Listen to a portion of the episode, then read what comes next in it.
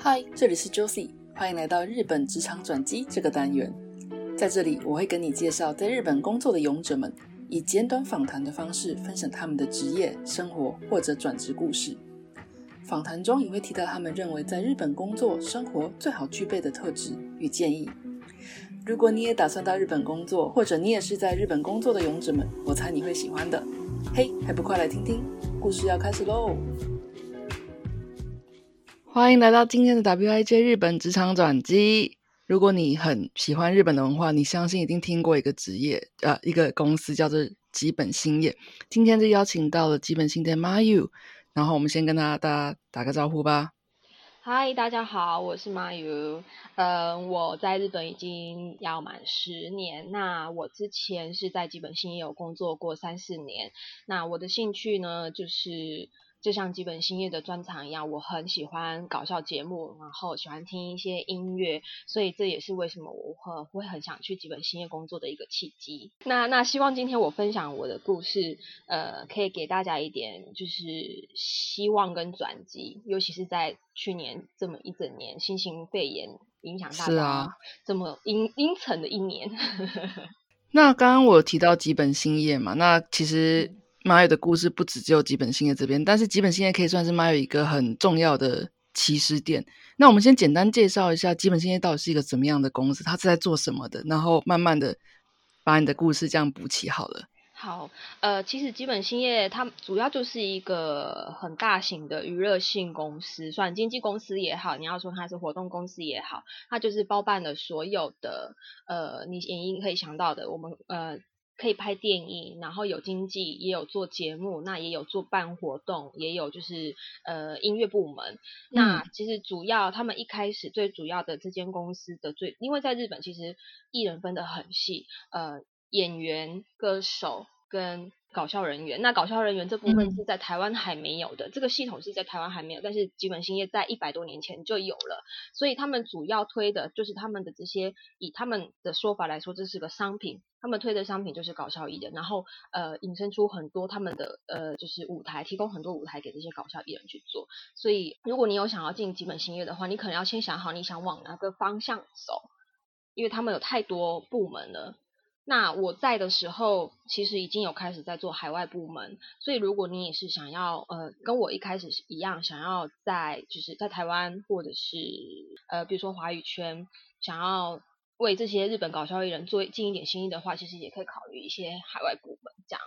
嗯，Mario 其实他在几本新业里面是当时在几本新业里面是节目制作的一个部分。那这边大家初步对基本兴业有一个了解之后，哎，就回归到 Mario 的故事啦。请问当时为什么会考虑基本兴业呢？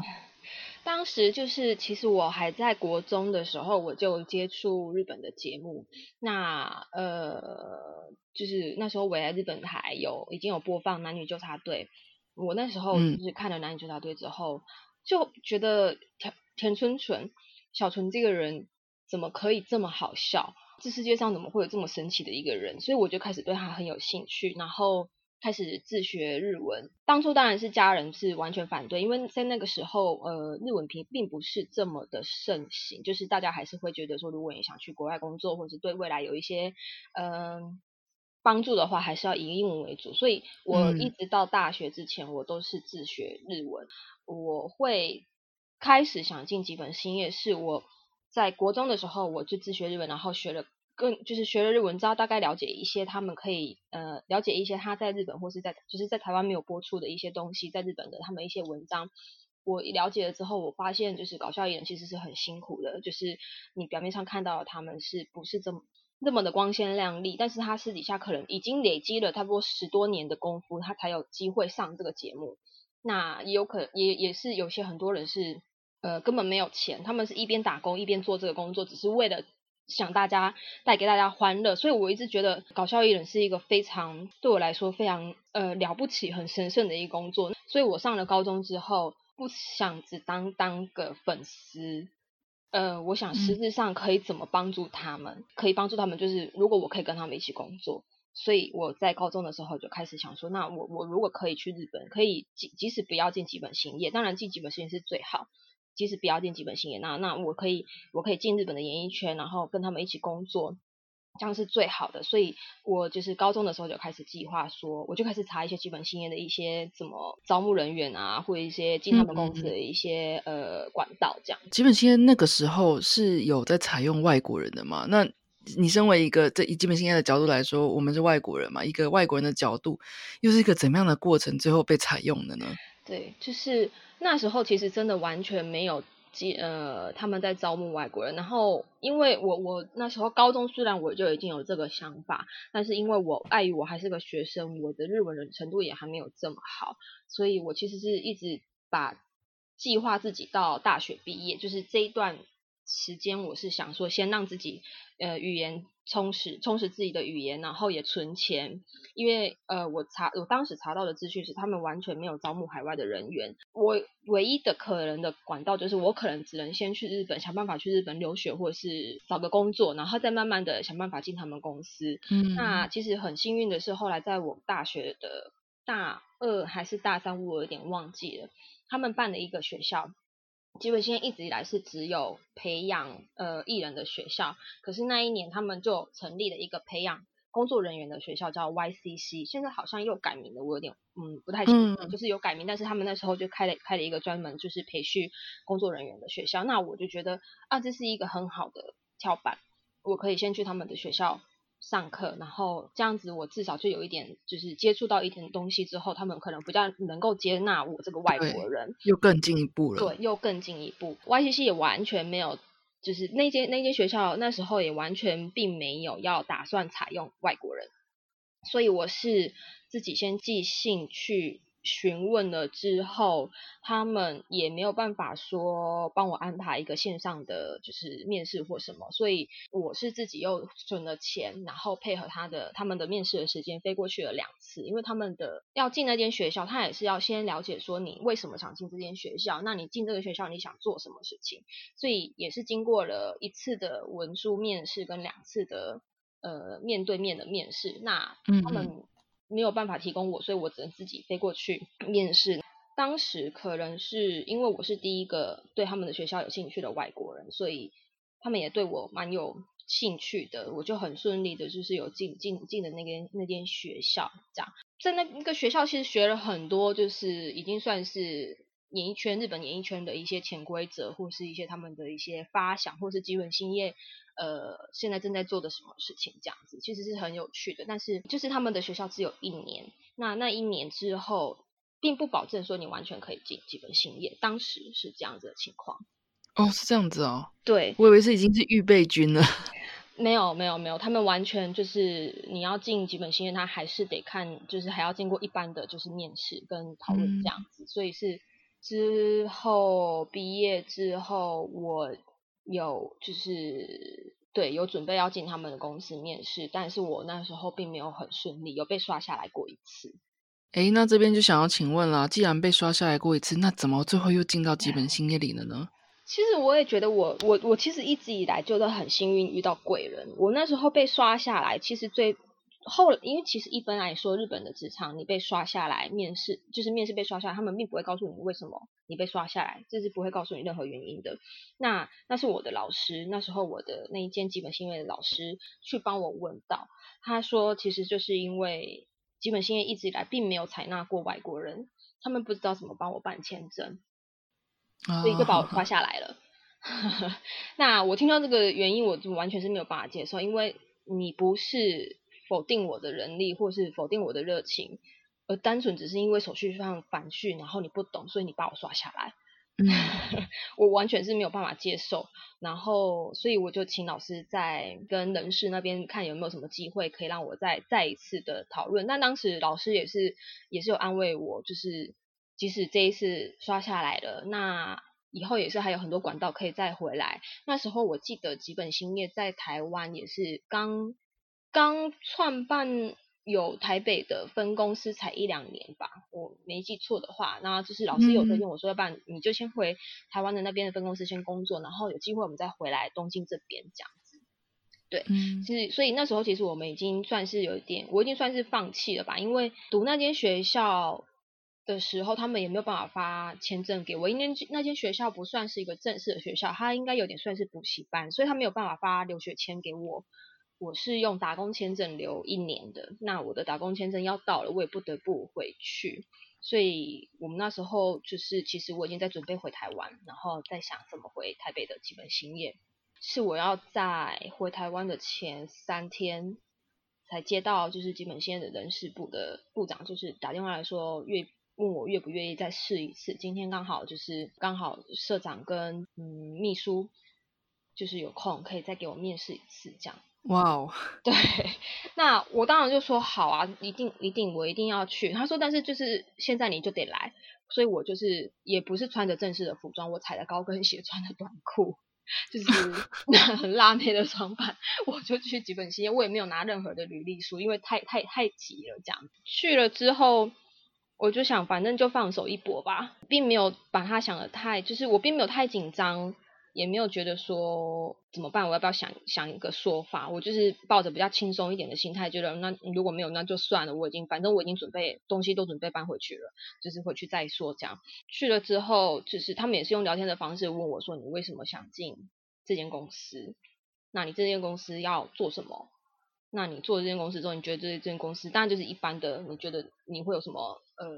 你觉得你会贡献出什么东西？这样，其实说实在，我当时的日文的程度也没有到非常的好，所以我就是还是以着用用我的破日文跟社长他们解释说，哦，我就是很喜欢小纯，我就是单纯的觉得我想要帮小纯工作，我想要帮这些搞笑艺人工作，即使只是在日本国内，我不知道哪一天可不可以带到我的国家去，但是我就是想为他们做一点心理这样子。社长听到，他就说。嗯，当然这些热情是很够，然后你的日文程度其实也没有很好，就是很直接的跟我讲，你的日文程度也还没有很好，但是就凭着你这股勇气，我们决定采纳你这样。他就是觉得我我我我很有自信的在讲我自己的想法，然后即使是用者不是很标准的语言，但是他很对他觉得我我很有勇气，然后愿意跟他们讲这件事情，然后愿意。大老远从台湾来进他们公司，他愿意给我一次机会，然后也问我说：“那我们公司有这么多的部门，你想要做哪一个？”我就说：“那我是从台，我说是从电视接触的话，那我就做电视部门。”但是我并没有想到，我选的一个是基本兴业，算是最最最辛苦的一个部门。对，所以所以是这样子，我才进了基本兴业。然后签证的部分也是我回台湾之后，一边用邮件一边算是教导嘛。对，一边查了很多资料，跟他们说他们应该要提出什么东西，才才顺利的，就是呃进基本兴业这样子。那在你之后，基本兴业后面还有在陆续采用外国人吗？啊，有。对，我觉得我不知道我是不是那一个他们的契机，但是在我之后，其实就都是有有对有有采用了许多的呃外国人，包括现在我知道也是有两三位会讲中文的，跟会讲英文的这样子，对。哇，机会是留给没有放弃人，这句话真的说的很好，对吧？你看这坚真的是坚持下来，就有一个转机，这样。对，就是其实还是也是很幸运这样子。那你刚刚说你在基本兴业的时候，你选了一个节目制作人这边，这是特别吃重的一个环节，这边可以谈谈一下，你觉得特别觉得心酸或是觉得有趣的地方吗？呃，因为嗯。现在的日本电视圈可能没有这么严格。当时我进去的时候是，应该说日本的演艺圈基本上就是金字塔结构，然后已经非常的严谨了。但是在那个金字塔里面，又更严谨的是电视部门，因为呃，我是做执行制作，所以所谓的 AD 就是嗯，你要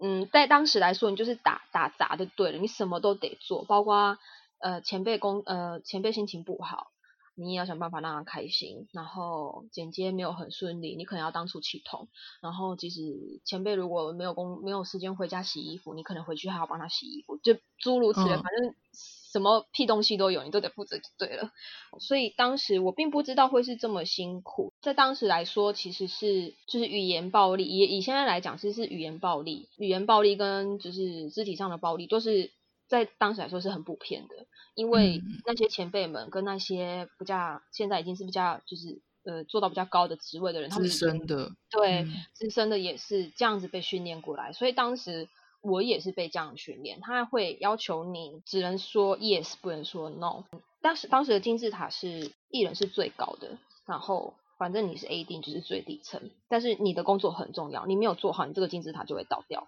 从里到掉，所以你的工作责任很重，然后但是你又是最底层的，所以当时也是被教导说，呃，我进公司的第一天，他们就说你只能说 yes，不能说 no，还有你的服装全部要改成就是呃方便行动的，就是以 T 恤跟牛仔裤为主，还有布鞋，还有艺人说什么，你就是全部都要想办法做到，然后你还要有心理准备，你以后不会有社交活动，就是你跟你的朋友绝对会断联。我那时候并没有想到这么严重，所以进了之后才发现说，哦。原来是这么一回事，前辈说的事情全部都是绝对的。即使他跟你同年纪，或是比你小，他只要比你早一天进这个业界，他就是你的前辈，你就得听他的话。你在知道这些就是哇，原来这么 tough 的，就是很很吃重的这个环节之外，你在这边坚持了多久？坚持，呃，因为以他们公司来说，以基本经验来说，我也要先，因为我还是个外国，我也是个外国人，所以我必须要先了解说。日本的演艺圈大概的运作是怎么样？还有节目的基本上的运作是怎么样，才可以让我往上往下一步走？所以我 AD 大概做了两年半吧，在那期间当然也是发生了很多事情。那呃，我就是坚持了两年半，然后之后是做到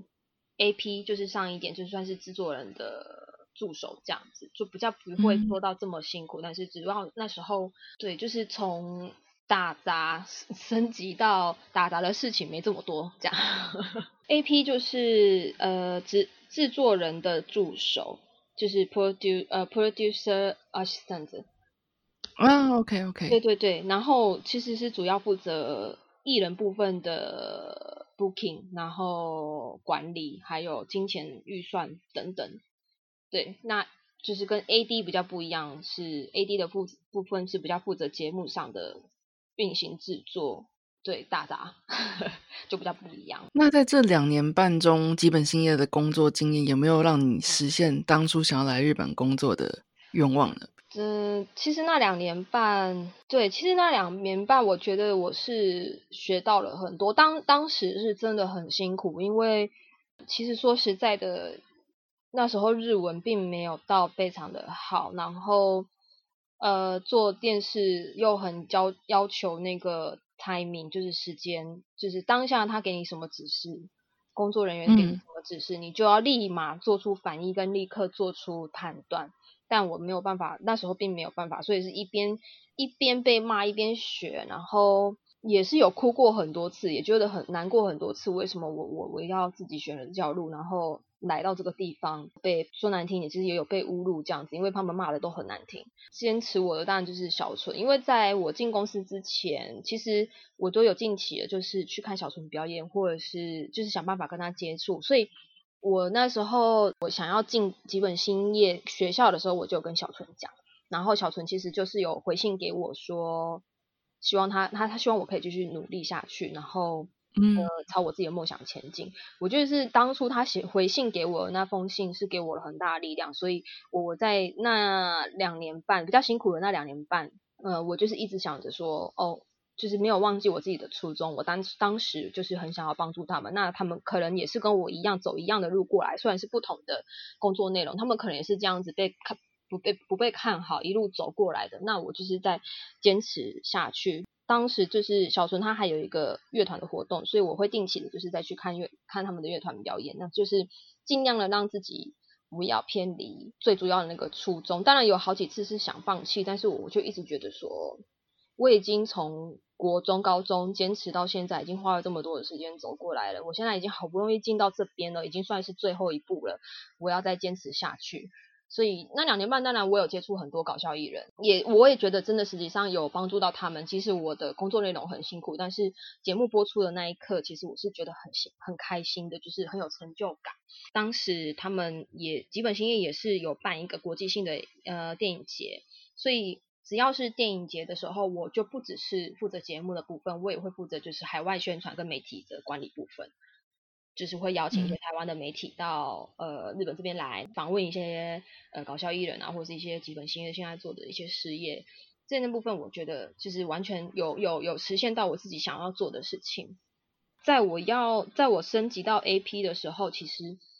呃他们已经有开始基本新业已经有开始在想要做一些海外的事，就是多多想扩展一些海外的事情，所以我就有负责了几个节目是到台湾出外景，让我更觉得说，哦，我真的有做到我想要做的事情，而且他们那时候有个 project 是叫做住在来去来去那个国家住住的一个不 project 啊，有有有，对，就是把那个艺人带到那个国家，然后。呃，把日本的艺人带到国家，然后那看那个日本艺人可以在那个国家发展到什么程度。那时候我也是负责那个 project，然后带了一组艺人到台湾去。现在他们还是很活跃，所以呃，其实我是很开心，就是有有有有帮助到这部分。小纯的部分，即使是我在基本新业的时候，并没有接触到这么，但是就是私底下的部分，其实是我都还有跟他有联系这样子。对，那段时间也让我心灵上其实强壮很多，觉得说。其实想象中的跟现实真的完全不一样。你已经面对到说你的梦想的其实残酷面是这样，那我我要怎么去克服？它其实这么就这就是这么一个残酷。但是但是我想做的事情，我是要现在就放弃，还是我要继续往前走？应该说就是让我老成不少嘛，就是成熟不少，就是不是不是不是那个小女孩了。就在那两个半，我好像就是变成了一个。大人的感觉，就是我要开始想了很多现实层面，而不是这么理想。那我我现在要配合一个这么这么残酷的一个环境，我要怎么生存下来？两年半之后是什么样的契机让你离开基本兴业？那我相信，因为你在基本兴业这样的一个故事，也受到很多人的采访跟上节目。那那后续又是有怎么样的一个故事？OK，呃，我可能要先订正一下，其实我是在基本兴业三年多，只是做 AD 两年半这样。哦，OK，OK，嘿。呃，我之后会离开吉文兴业是第一个很大的原因是我的身体出了状况。做电视的真的是没日没夜，就是日夜颠倒，所以我的身体那时候出了一个很大的状况。我曾经就是有就是晕倒住院过这样。那时候已经大概知道说我基本兴业是一个怎么样的，我也大概知道说基本兴业他们想做的内容跟我想做的内容好像有这么一点点不太一样，所以。我就想说，那那我是不是要继续在这个地方坚持下去？于是我在要离开前半年，我我我就是有接下小纯的一个节目，比较有多的时间可以接触到他，所以我大概也有跟他聊了一下。我跟他说，我我有点想离开这间公司，你觉得怎么样？那小纯是大笑，他就跟我说：“你终于想开了。” 你你有后悔来这里吗？他就很笑着跟我说：“你终你终终于想开了是不是？” 然后我就跟他说：“嗯，是有这么一点点后后悔，但是也不是这么后悔。那我现在觉得我想做的事情跟我原本想做的，就是跟现在做的事情不太一样，所以我想离开。”他说：“你他支持我离开，他觉得就是那三年在基本那在基本那三年算是我的一个打底期，算是我的训练。那我已经。”自己得到了一些工作的心得跟一些技巧的话，他觉得我离开没有什么问题，然后也可以就是继续跟他一起工作，因为在那段期间我也帮他在台湾也有办的演唱会，也有接待他们这样子。他是觉得说我可以不用再继续待在基本线这个地方，如果我觉得很辛苦了的话，所以我就离开了基本兴业。那其实也有还有一个原因是，当时我就认识了我现在的老公。是因为小纯的节目认识了我现在的老公，那他也还在，对，他也他他现在还在基本兴业，他是做技术人员的，所以我我就觉得说，我们那时候就打算打算结婚，那如果两个人都在基本兴业，好像家庭就不会成立，因为两个时间都太不一定了，所以所以我就觉得那那还不我退下来，那既然。我原本最大的动力的主要的动力来源，小纯都跟我说，他觉得我可以离开，用不同的方式做这件工作的话，那就离开，是这样的一个原因。然后我就离开了基本兴业。对，那就我所知，从基本兴业是节目制作公司，那换到就是你现嗯第二份工作是活动企划公司。那你刚刚也有提到说，你了解到说台湾跟日本的演艺圈潜规则很不一样。这边可以聊聊你第二份工作，还有就是两个，你你有这个机会接触到海外市场，也就是台湾的市场，这边有什么样的不一样或有趣的地方吗？呃，最大最大的不一样就是金字塔的顶端不一样，在台湾的金字塔顶端最大的是摄影大哥。摄影大哥 是摄影大哥，是摄影大哥跟工作人员，因为工呃艺人的都会担心说，如果得罪了工作人员，他们会失去这个工作，以后工工作人员就不会找他们。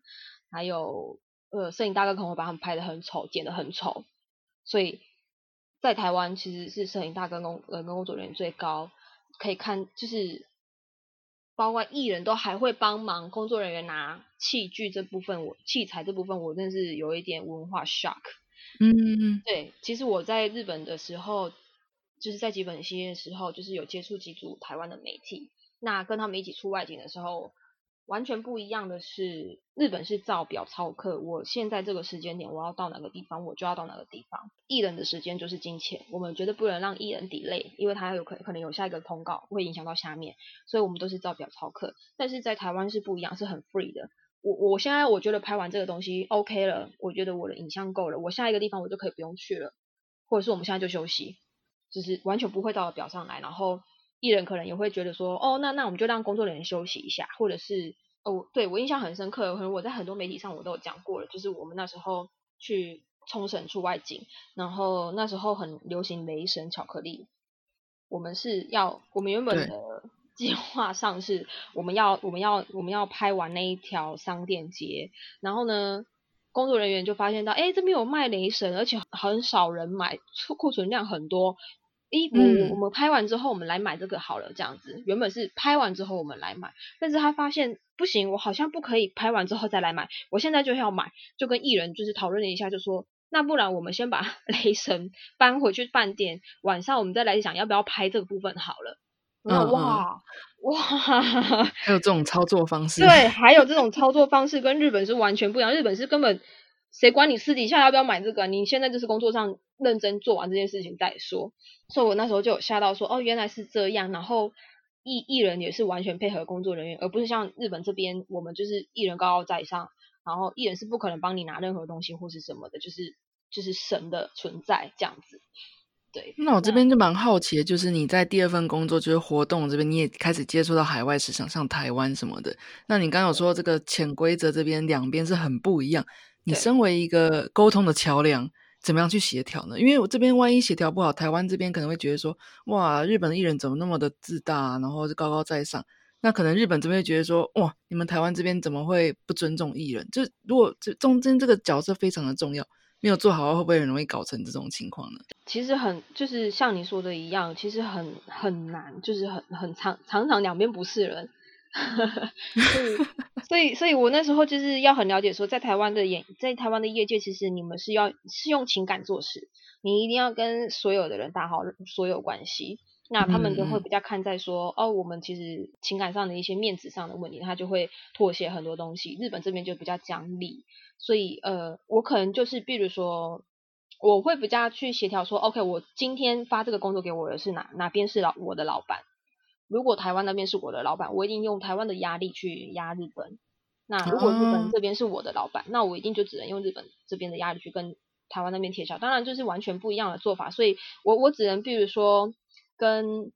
台湾这边讲的时候，我可能就比较用。也是要用理的方式，比如说日本的，就是他们公司系统上、内部上一定得做这些手续，所以你可能必须要得这样子做。然后还有他们的艺人是怎么样的个性，我可能都要先事先在完全接下这些工作之前，我就要先跟日台湾方这边讲清楚。那跟日本方这边讲的时候，我也要跟就是跟他们讲清楚，说哦，台湾其实这个这个团队的个性是怎么样，然后他们可能会常常会有一些嗯，比如说比较不会照表操课，那你可以先给我一个。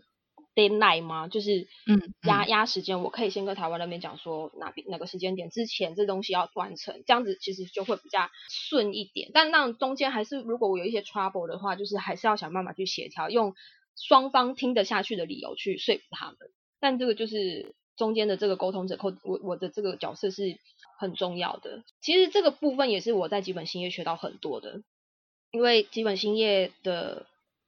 虽然招牌很大，但是当时我如果要去瞧一个外景店家，那个店家很不愿意的话，我就必须要想办法说服那个店家。然后，呃，店家那边的说法，我也必须就是圆融一点的跟上层那边报告。所以这个沟通的手法，我也是在基本兴业的时候学到的。台湾这边比较偏向于你一个人可以做很多角色啊，日本这边是比较偏向于你做哪个地方，你你的作业范也是不是在这边就不可以超过，所以比较不一样的是，一个是专门性，一个是 全人性，那我就没有那时候我进的那个活动公司，我就有点没这样没办法，就是适应说全人性这个部分，因为我会觉得说。哦，我在这边训练就是我，我只能做到这个部分。那你要求我做更多，那个是我从来没有碰过的东西，我我会担心说我没有办法处理的很好。不过不管是怎么样的形态，娱乐产业都是跟人一起工作的产业嘛，那沟通确实很重要。那我相信妈友在这这两个公司，基本性也好，第二份活动工作也好，也是学到很多诶，就是听起来好丰富哦。那这边 其实是蛮想要问问看，妈有就是从一开始从。中学时代就奠定说要来日本工作，然后也一步一步的从自学日文，这边是我就非常钦佩的地方，就会更积极的就一步一步去实现怎么去面试啊，有没有工作机会啊，那先这样再那样啊，什么之类的。这边回到比较是妈有自己个性也好，或者是说嗯怎么样去，你现在有这些成绩是怎么样一个个性促成的这种故事，你会觉得？有梦想，我相信每个人都有梦想。那怎么样去实践它？你觉得重要的要素是什么？我觉得内心层面还有肯定自己。你你如果肯定自己，你一定做得到这件事情，你就坚持的下去，不管多么的难。然后你内心层面要够强大，因为当时没有任何一个人看好我。我在国国高中在想我想要去是呃去工去基本先工作的时候。包括我那时候认识的日本朋友都觉得我就是在开玩笑。他说：“你要去那边工作，你知道那里是一个什么样的地方吗？你是不是在搞笑啊？你是在学他们公司在跟我讲好笑的话？这样。”但是我觉得以我我个性也是有点叛逆，就是你越看不起我，我就越想要做给你看。这边反而是个优点。对，就是。没有啊，你你，我觉得这件事情不是不可能啊，因为你我根本就还没有试去去试过，我也还没有就是任何广告都去就去踹踹看，为什么你们就要否定我就是不可能做得到？我觉得就是这世界上以我的内心来讲，我觉得这世界上没有什么不可能的。当对当时来说，我觉得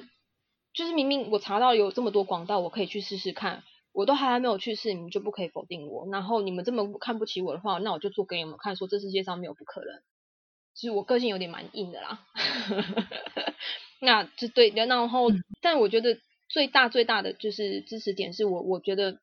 你要随时就是随时提醒自己，一开始想做这件事情的初衷是什么。那如果你觉得那个初衷的动力的 energy 已经默默的被磨消磨掉了，你就要想办法去补充。就是像我那时候，我觉得已经很辛苦了。那我可能就是再多看一点小纯的东西。当然，我是很幸运有得到小纯是本人亲自回应我这样子。所以，对，不可以先放弃自己，你要先肯定自己，不管别人怎么样否定你。对啊，这是我这一路走来的心得。那 我想要请教你的是说，你刚刚有提到说要一直保持动力嘛，就不要忘记你自己的初衷，还有就是你的个性就是。Try 一下有有何不可这种心态，那即便是这两个会支持你是走下去，你会不会有时候会担心害怕失败？其实对我我其实我进了公司有一段时间，就是我发现我自己的身体出了状况，然后那时候其实我也有其实有几嗯，在跟现在老公认识之前，有一个呃已经论及婚嫁六年的台湾男朋友，然后他一直希望我可以回去跟他结婚。但我我只觉得我没有办法，当时就就被分手，然后公司工作上也不是这么顺利，每天都被骂，所以那时候我其实也有就是感觉到说，就是也也有也有想不开过，就是说不然我就算了，我觉得我也没有办法走退路，然后其实我也是跟家人就是有家庭革命之后才来的，我觉得我现在哭着回去，不像是我自己，就我内心的自尊我没有办法容许我自己讲，因为我觉得。我就是已经讲的很清楚，我就要做给你们看，然后结果我来到这边，然后变成这样，然后失去了男朋友，然后身体也失去，健康也失去了，工作也不顺利，好像什么事情都很不 OK，感觉到就是非常的挫败感。那时候是其实是有朋友在身边支持我，然后对我我我那时候。是有先跟朋友接触，就是讲了一件事情。那朋友朋友朋友就是有安慰我说：“哎，你不可以自杀，你自杀了，我还要想办法去日本帮你收尸，哎，很麻烦，你知道吗？”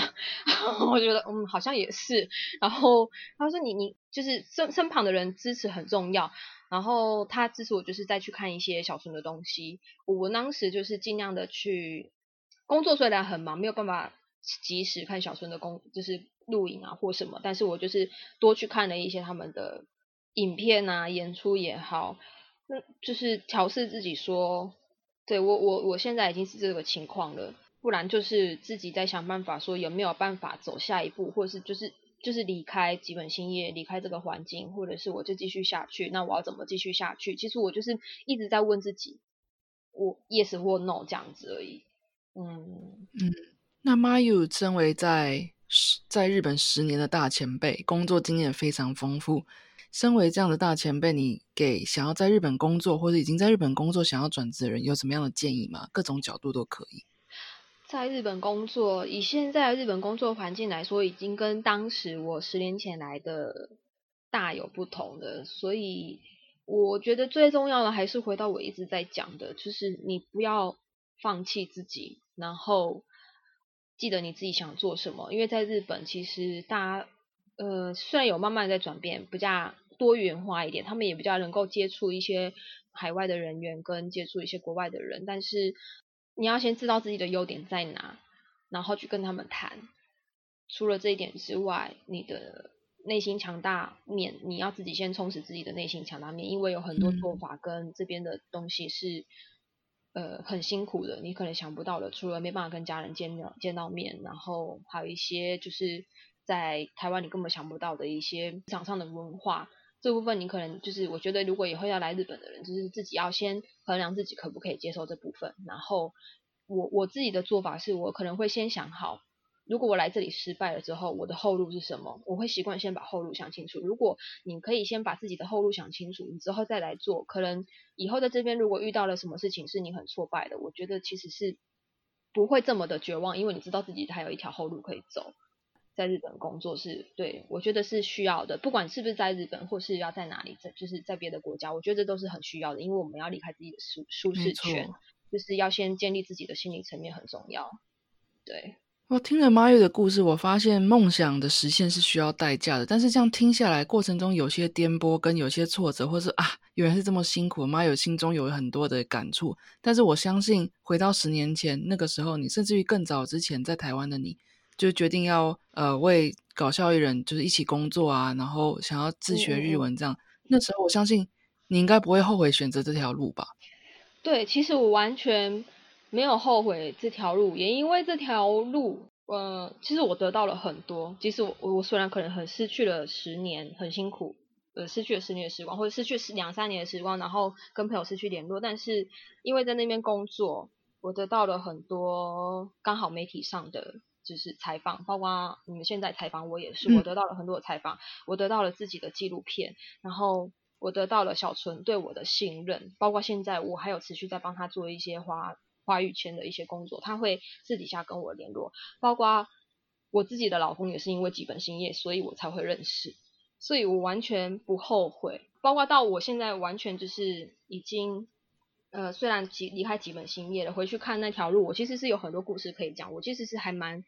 开心分享这些东西的。即使我当下是没有办法讲这些事情，是很难过的。但是我觉得是一个呃人生的历练，然后到现在我才可以跟家人讲，我其实在当下我发生了什么事。跟家人上的沟通，我觉得也有得到改善。在那之前，因为家人完全不不不肯定我，所以我一直觉得我跟我的家人是没有办法沟通的。但是在那之后。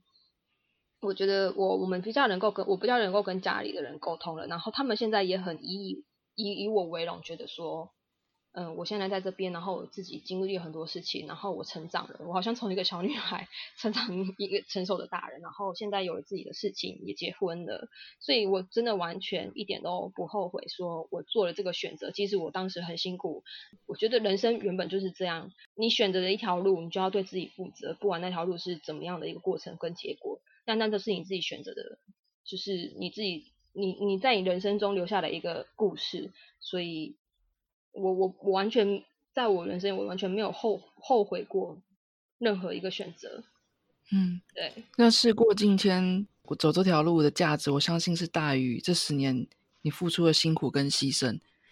对啊，那如果有听众朋友想要多了解你的故事，因为像刚刚你有说你有自己的纪录片，或是说。别的文章啊，什么地方，或是你自己的，比如说有没有什么愿意公开的 SNS 或是部落格等等，可以让大家多跟你交流或了解你的故事呢？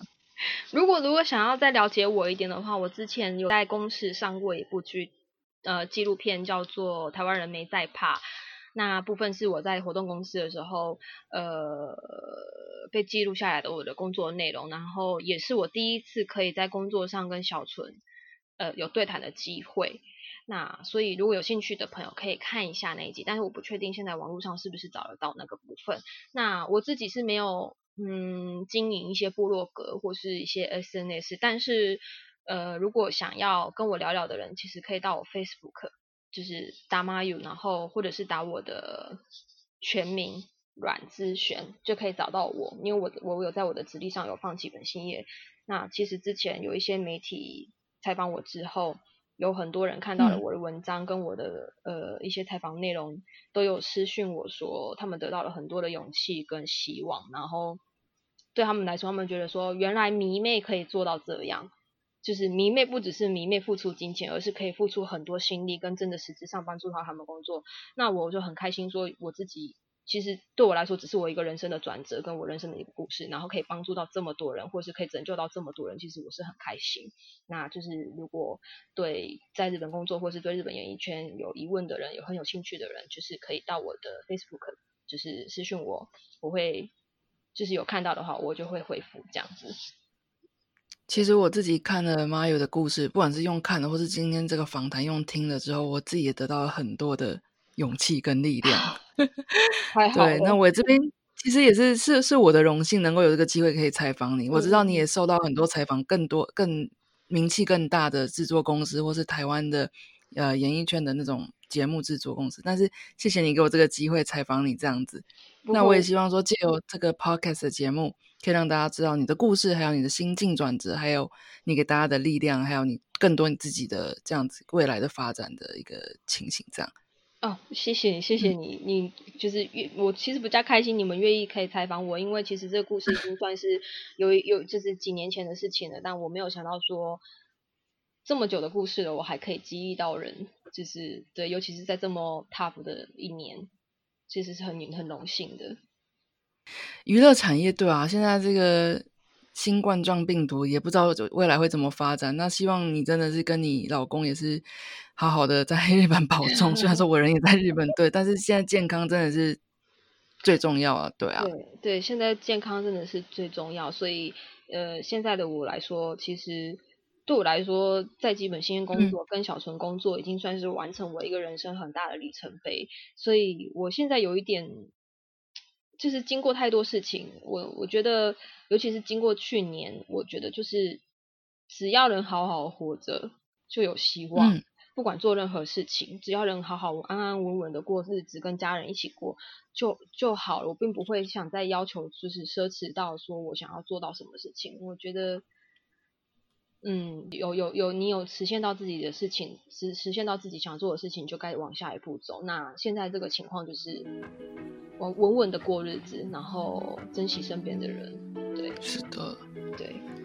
那希望今天约一个小时的采访，可以给听众很多力量，尤其是在这个现在有点低迷的时期。嗯，对啊。那今天非常谢谢妈友给我们这个很精彩的故事，还有心境转折的内容。那我们就下次再见喽，谢谢，拜拜，拜拜。